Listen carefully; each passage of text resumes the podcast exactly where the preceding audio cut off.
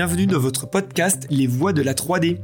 Aujourd'hui, j'ai la chance de recevoir Denis Amand, fondateur et co-gérant de Créos, distributeur d'imprimantes 3D. Bonjour Denis.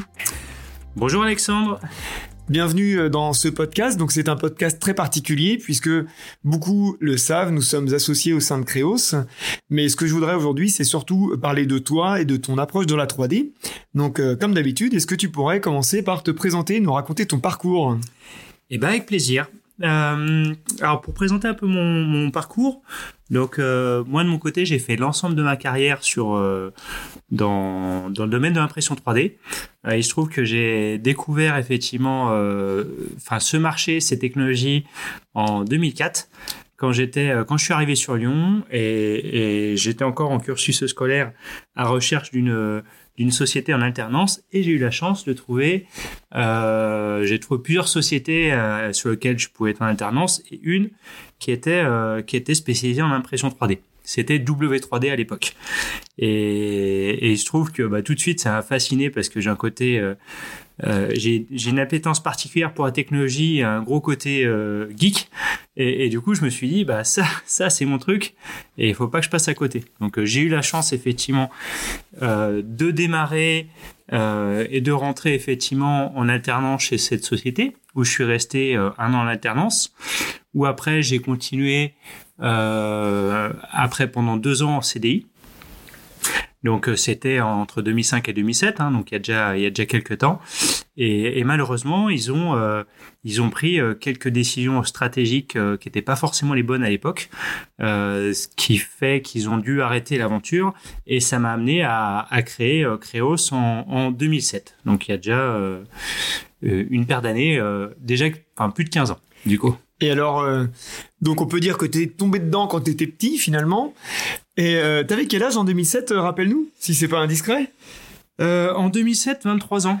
Donc à 23 ans, alors avec euh, quelques années d'expérience dans ce milieu de la 3D, tu te dis, waouh, il y a un truc de magique avec ça, j'y vais, je, je recrée une structure qui va faire ça, quoi.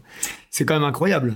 Ouais, ouais, alors après, c'est que ce, ce côté entrepreneuriat, je l'ai toujours eu parce qu'effectivement, j'ai, je, je, savais déjà que je créerais ma boîte et que j'avancerais dessus.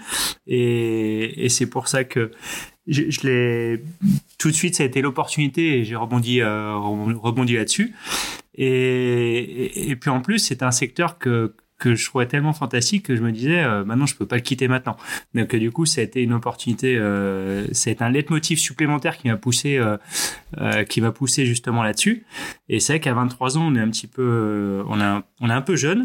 Donc j'ai une petite anecdote aussi sur la création de de, de, de cette société parce que c'est vrai qu'à l'époque j'ai voulu, on peut toujours avoir les, les parents ou ou l'entourage familial qui peut être prudent quand on part sur ce type de projet euh, euh qui peut être euh, un peu particulier.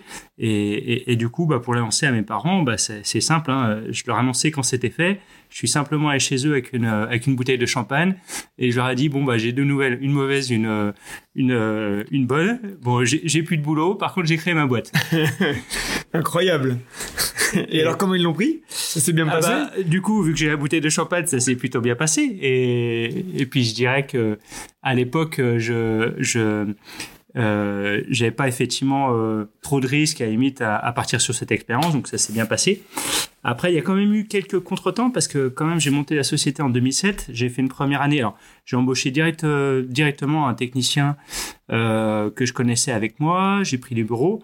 Euh, une bonne première année, presque 500 000 euros de chiffre. Et la deuxième année, 2008, bah, grosse crise économique. Les subprimes. Ouais. Et là, pour le coup, c'était euh, c'était un peu le bordel, euh, dans le sens où, euh, bah, du coup, j'ai dû euh, euh, bah, faire un licenciement économique, retourner bosser chez moi, enfin dans mon salon, arrêter de me payer et redemander de l'argent à mes parents. Et du coup, c'était c'était en, en, 2008, c'était bon bah allez j'y crois encore, c'est l'année ça passe ou ça casse et c'est passé et du coup après ça, ça, ça, a continué sur plusieurs étapes euh, jusqu'à jusqu'à aujourd'hui. Du coup alors euh, deux choses euh, c'était quoi ton premier contact avec l'impression 3D quelles étaient les, quelles étaient les premières imprimantes que tu as vues? Tu étais chez un distributeur il y avait probablement plusieurs machines. Voilà, c'est quoi les premières machines? Alors, euh, les premières machines, c'était les machines 3D System. À l'époque, on était euh, chez W3D, on était revendeur 3D System, euh, l'un des principaux revendeurs. Après, le marché n'était pas aussi développé euh, qu'aujourd'hui. Euh, donc, c'était quand même des machines assez assez complexes aussi à l'époque, euh, avec des niveaux de prix aussi un peu plus importants, parce que les plus petites, on va dire, on était à 50 000 euros.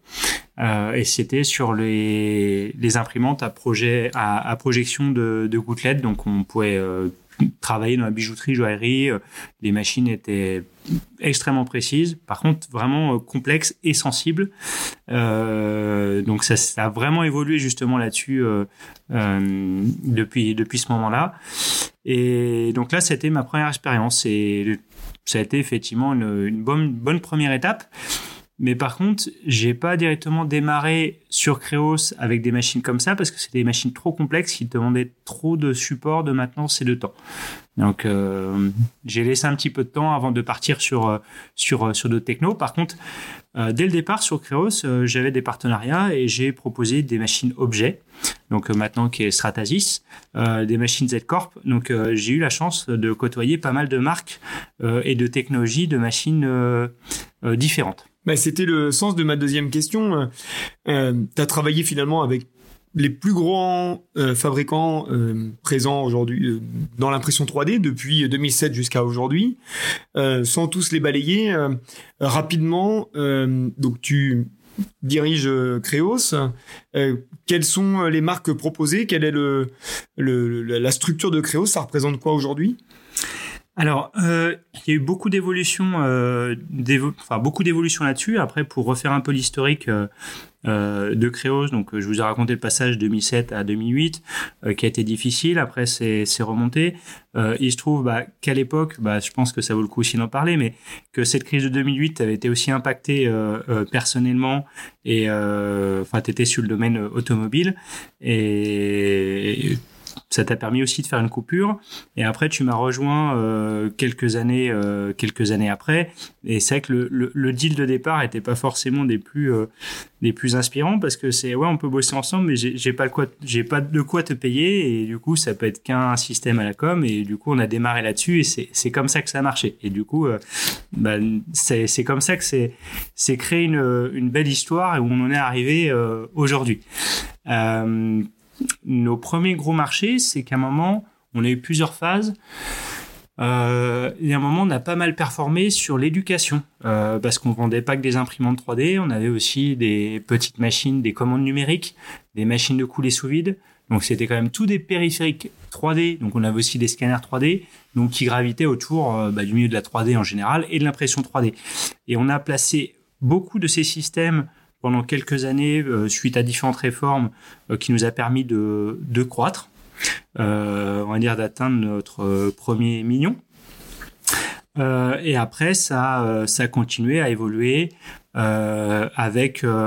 on a été aussi très vite vers des marchés de production parce que pour moi, la fabrication additive, c'est aussi de la production et production de masse, mais alors pas forcément que de masse, mais en tout cas la production.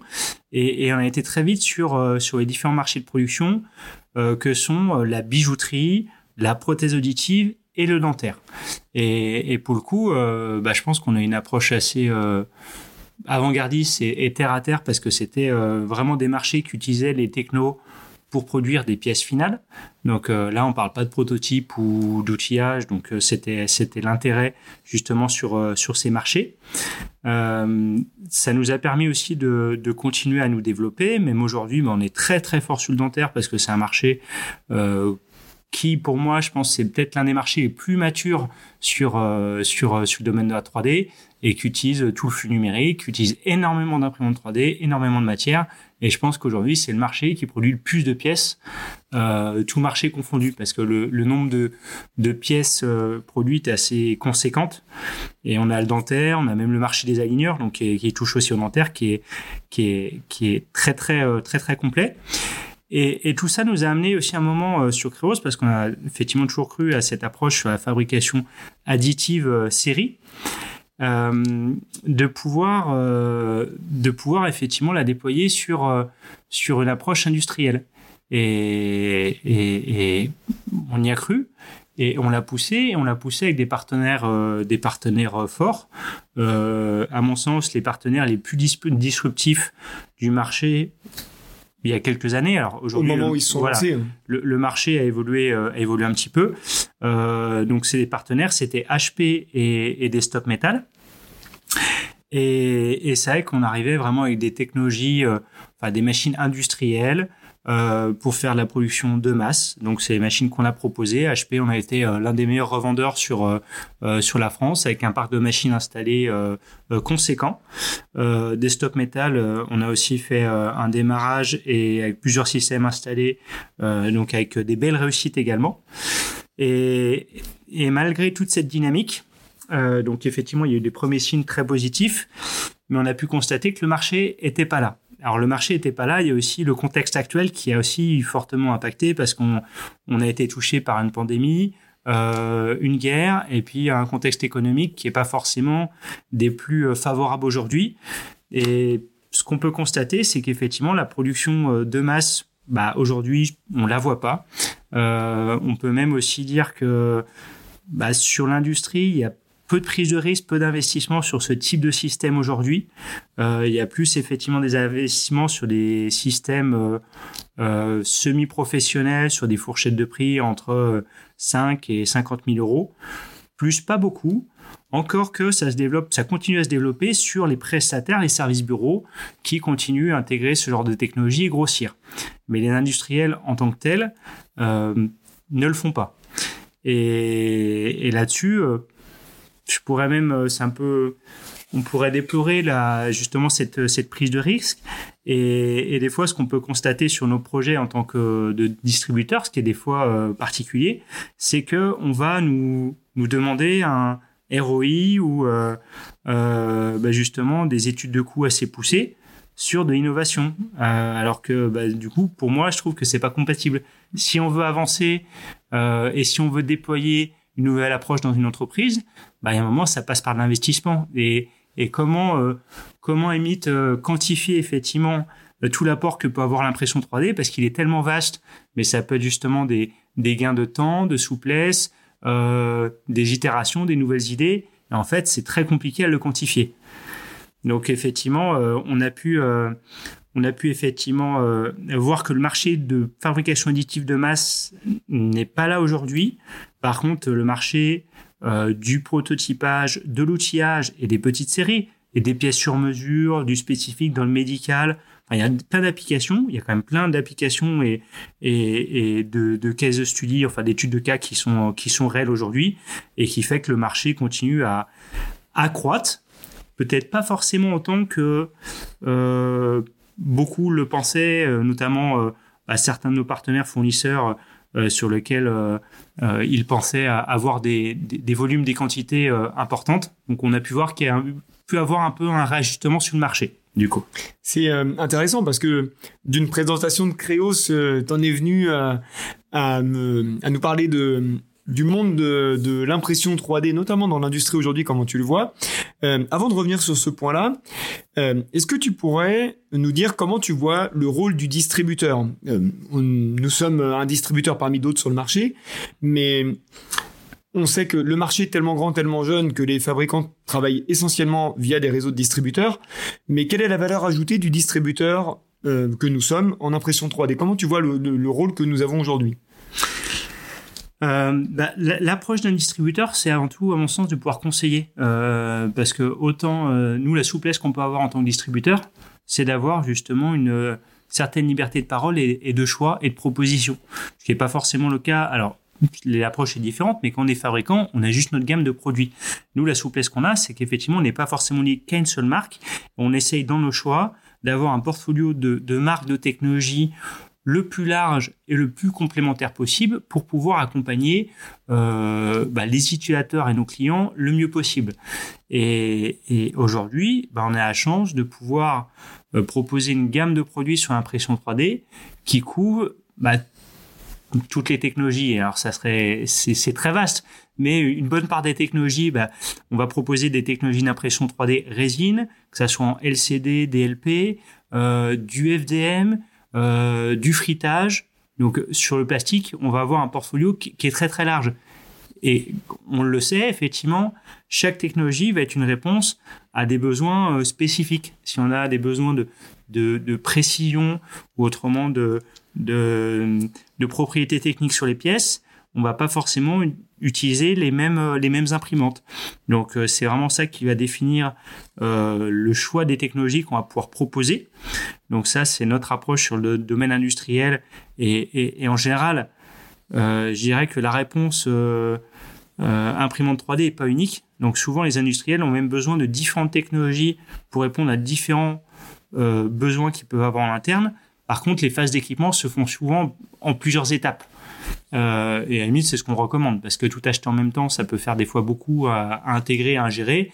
Vaut mieux effectivement le faire étape par étape. Euh, on, l'a effectivement, on a pu le constater sur plusieurs de nos clients. C'est comme ça que ça se passe le mieux.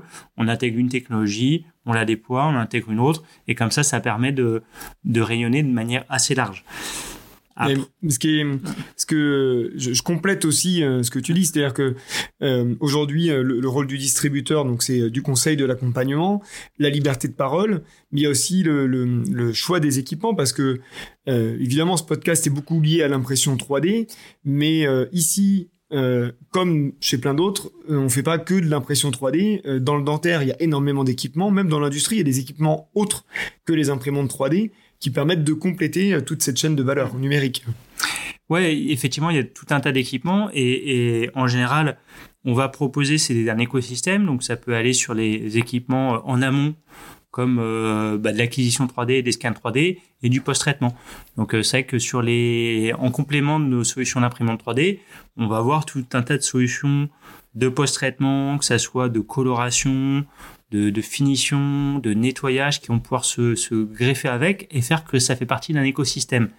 Si je prends l'exemple du dentaire, là c'est un marché euh, qui est très mature et du coup on a une approche euh, euh, très poussée sur ce marché avec des équipes dédiées et on propose toute une chaîne numérique. Alors la chaîne numérique, on va proposer bah, les scalaires 3D, un logiciel métier pour le dentaire, avec bah, des solutions d'usinage et d'impression 3D, parce qu'effectivement, il n'y a pas des fois toujours une seule réponse fabrication, il peut en avoir plusieurs, et avec les post-traitements euh, adaptés.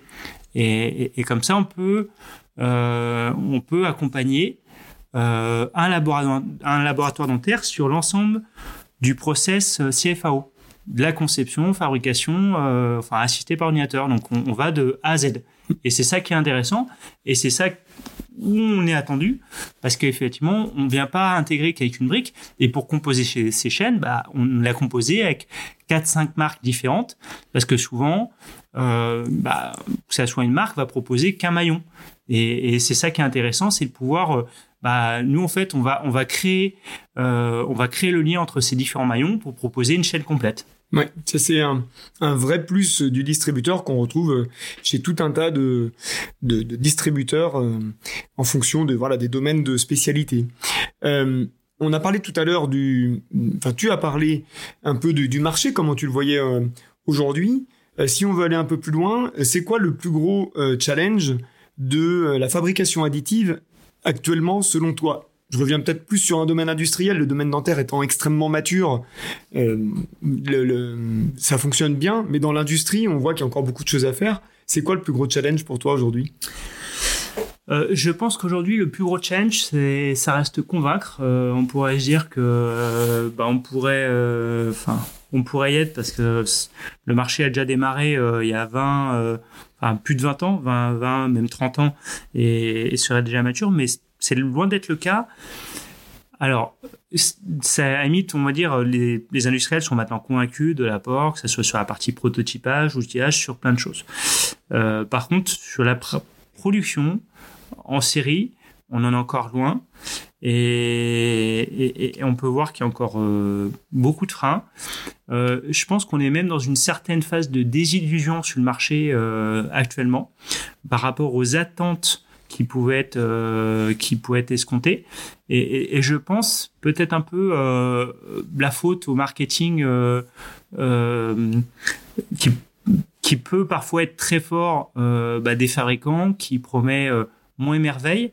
Et, souvent, en fait, ce qu'on peut constater, c'est qu'on a effectivement des possibilités euh, et des performances, euh, enfin, sur le papier, qui peuvent être très intéressantes, mais on va souvent avoir des points de blocage. Et pour moi, l'un des points de blocage principal, et il n'y a pas forcément de solution miracle, c'est par exemple le post-traitement. Parce qu'on a des machines qui produisent de plus en plus vite, mais euh, avec des post-traitements qui peuvent rester complexes, que ça ou manuel Ouais, qui peut être manuel ou, ou semi-manuel, parce que maintenant, effectivement, on a des, des, des post-process qui peuvent être semi-automatisés ou même automatisés, mais on, est toujours quand même obligé d'avoir des, des, des, des, tâches, effectivement, des interventions, et c'est un vrai goulot euh, d'étranglement aujourd'hui. Et et ça évolue. Et, je pense qu'en fait, ce qu'il faut se rendre compte, c'est simplement que l'impression 3D, c'est pas la réponse à tout, c'est juste une réponse, un moyen de fabrication qui doit être utilisé quand il est adapté. Et en fait, dans plein de cas, euh, bah, il le sera pas. Et, du coup, bah, faut continuer euh, potentiellement à utiliser les, les, les moyens de fabrication euh, bah, déjà actuels, hein, injection ou, ou, ou autres, et, c'est ça qui va permettre de continuer l'essor euh, sur le marché. C'est à viser trop large, bah du coup, euh, ça ne marche pas. Et alors, euh, justement, puisque tu es sur...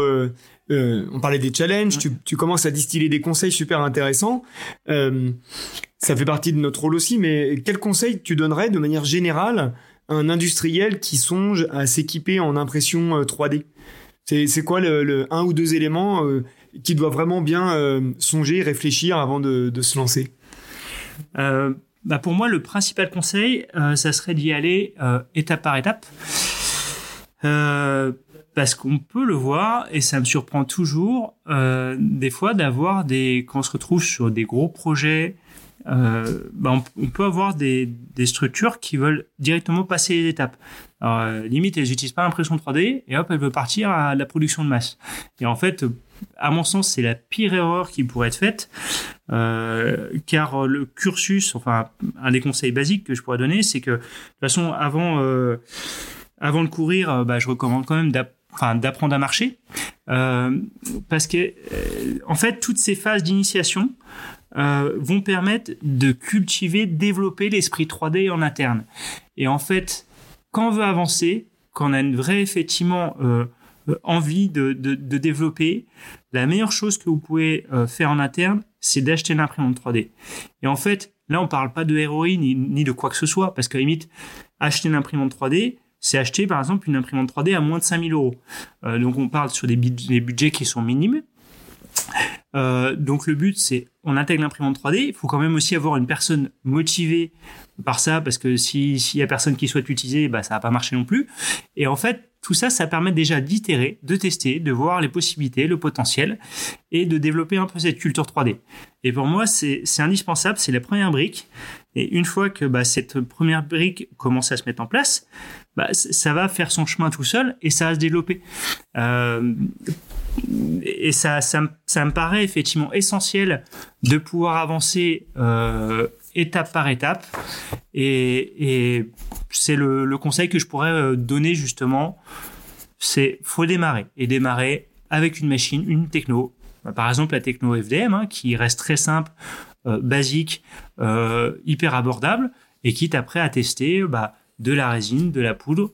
On avance étape par étape et c'est comme ça qu'on permet de, ça permet de mettre une vraie dynamique 3D en interne. Effectivement, le, ton conseil principal, c'est d'avancer euh, étape par étape, de vraiment, on est sur de, de l'innovation ou de l'intégration de nouvelles technologies. Il y a des budgets qui sont d'acquisition qui sont extrêmement abordables aujourd'hui. Euh, il y a un autre élément que tu as passé très vite, mais qui est intéressant, c'est d'avoir quelqu'un de motivé. Euh, on voit souvent euh, plein d'entreprises qui achètent une imprimante 3D, mais en se disant que c'est la machine à tout faire. Euh, si on n'y met pas du sien, si on n'y met pas des moyens, en tout cas euh, dédier du temps à ça, ça va pas se faire tout seul, c'est pas magique. Euh, et donc là, c'est vraiment un, élément important. Et puis, euh, notamment sur les premières machines, ben, on oublie le ROI. C'est l'autre l'autre message que tu nous as fait passer, puisque euh, bah, avant de avant de courir, il faut apprendre à marcher. Et donc le meilleur moyen, c'est de c'est ces machines, disons entrée de gamme, qui vont permettre de, découvrir et d'appréhender la technologie. Euh, est-ce qu'il y a une innovation qui t'a marqué euh, récemment? Un truc que tu as vu, peut-être au Formnext ou d'autres salons spécialisés dans la 3D, que tu t'es dit, tiens, ça va dans cette direction, ça a l'air cool Euh, alors l'innovation qu'on a pu voir dernièrement, c'est, je pense, beaucoup l'automation et, l'automation contre la vitesse, euh, parce qu'il y a quelques années, on a pu avoir des machines euh, qui sont apparues, notamment sur des bases résines, qui pouvaient imprimer euh, très très vite. Et, bah, imprimer très vite, c'est une belle chose, mais par contre, si euh, toutes les 10 minutes on sort une pièce et qu'elle reste sur la machine, bah, ça sert strictement à rien. Et pour moi, avant d'aller vite, je pense que c'est mieux d'avoir un process euh, automatisé. Et automatisé, on l'a sur euh, certaines de nos machines, ça se développe sur, sur d'autres machines. Ça va être par exemple euh, retirer la production en automatique et pouvoir relancer notre production. Et pour moi, ça c'est vraiment un, un facteur d'essor de la technologie euh, parce que bah, on réduit ce point de blocage qui est euh, bah, l'élément humain, l'élément d'intervention. Et si on a une machine qui est même partiellement automatisée, on va pouvoir euh, pouvoir utiliser plus et à la limite être plus rentable, plus économique. Et ça paraît euh, ça paraît essentiel. Après, en termes de technologie, il n'y a pas de, de révolution. Euh, il y a plus effectivement des, des, des évolutions sur chaque techno et, et, ça avance aussi dans le bon sens. Et ça, ça passe par la, la, la fiabilité des technos, l'accessibilité, qui fait que bah, tout ça continue à pousser le secteur de la 3D euh, de l'avant. Et euh, si on se projette, comment tu vois le marché dans 5 ans, dans 10 ans, à moyen terme, à plus long terme, le marché de la 3D euh, Dans 5 à 10 ans, euh, je pense que ça a continué l'essor de manière euh, importante. Euh, donc c'est un marché qui est encore loin d'être mature, même les technologies. Après, je pense qu'il va aussi avoir une évolution en termes des acteurs, des technologies, avec des concentrations. Est-ce qu'on continuera avec des systèmes, avoir, avoir des systèmes industriels sur des budgets assez onéreux? C'est une bonne question. Je pense qu'il continuera à en avoir mais je pense qu'il y a une vraie demande euh, du marché sur des systèmes intermédiaires. Et parce que ça permet aussi plus de souplesse, euh, sachant qu'on est sur un marché qui évolue euh, fortement. Ça va continuer à aller dans, ce, dans ce sens-là. Donc, et on le voit, hein, maintenant, c'est aussi l'accessibilité et le fait que les technos soient hyper faciles à prendre en main bah, fait que c'est plus facile à intégrer et, et à, à, à, se développer sur le marché. Donc euh, ça va. Euh, je pense que chaque euh, typologie de machine bah, sert justement à la démocratisation du marché euh, complet. Ouais, on est sur une tendance encore assez forte à, au développement, à la pénétration de l'impression 3D dans l'industrie. Tous les, les grandes études, le, le rapport Wallers et d'autres le disent systématiquement et tu rejoins ces, ces idées-là. Une question que j'avais déjà posée euh, dans un podcast précédent, est-ce que tu vois un lien ou euh, un apport que pourrait avoir euh, l'impression 3D sur euh, la crise écologique, en tout cas, euh, pas forcément l'enlever, le, mais est-ce que ça peut avoir un apport bénéfique ou non sur la, la, situation qu'on traverse Comment est-ce que ça peut apporter ça, Alors, ça, ça brique à sur, sur le côté écologique, euh, bah, il y a des vrais gains, euh, des fois, sur, rien que sur la partie transport, parce que le fait de produire localement à la demande, c'est une vraie réponse. Et, euh, et le fait de digitaliser la production, euh, ça permet effectivement euh, bah, d'éviter euh, tout un tas de transports. On le voit notamment dans le domaine dentaire, où l'acquisition maintenant se fait chez le dentiste avec une caméra intrabuccale numérique bah, du coup, ça évite déjà un transport qui est du dentiste au laboratoire, ça c'est sûr. Et, du coup, euh, tout ce numérique permet, limite, euh, bah, déjà d'éviter tout un tas de transports. Donc c'est une vraie réponse. Euh, je pense qu'après, il va aussi falloir que le, le marché continue à évoluer sur les parties matériaux, surtout sur la, le retraitement des matériaux car, euh, car aujourd'hui, on, on, est sur des volumes alors qui augmentent au fur et à mesure. Euh, il y a des choses qui commencent à se mettre en place, mais la revalorisation des déchets issus de l'impression 3D est pas encore assez euh, poussée euh, à mon sens. Et il faudra que des vraies filières se mettent en place et continuent à se développer. Par contre, c'est c'est sûr que ça ça va avancer. Ça avance déjà avec euh, des, des, gros acteurs, euh, notamment du domaine de la chimie, qui se mettent dessus au fur et à mesure. Ouais, mais c'est bien. Ça nous rajoute un challenge de plus euh, à la fabrication additive. Euh, on arrive à la fin de ce podcast. Ouais. merci beaucoup, Denis. Est-ce que tu aurais un, un, mot de la fin? Et quelque chose à à raconter un, un dernier message pour tous les, les, fans de, fanatiques de la 3D euh, bah, je pense qu'on qu a déjà bien fait le tour. Euh, en tout cas, bah, c'était euh, intéressant d'échanger et de, de donner euh, mon retour sur, sur ce marché. voilà. Après, je pense que le, le mot de la fin, c'est d'y aller étape par étape. Il faut d'abord apprendre à marcher. Merci beaucoup, Denis. C'était un plaisir de, de, te faire intervenir. Euh, J'attendais ce moment-là avec impatience. Donc j'espère que ça vous plaira. Et surtout, n'hésitez pas à partager ce podcast, à en parler autour de vous et à vous abonner. À très bientôt.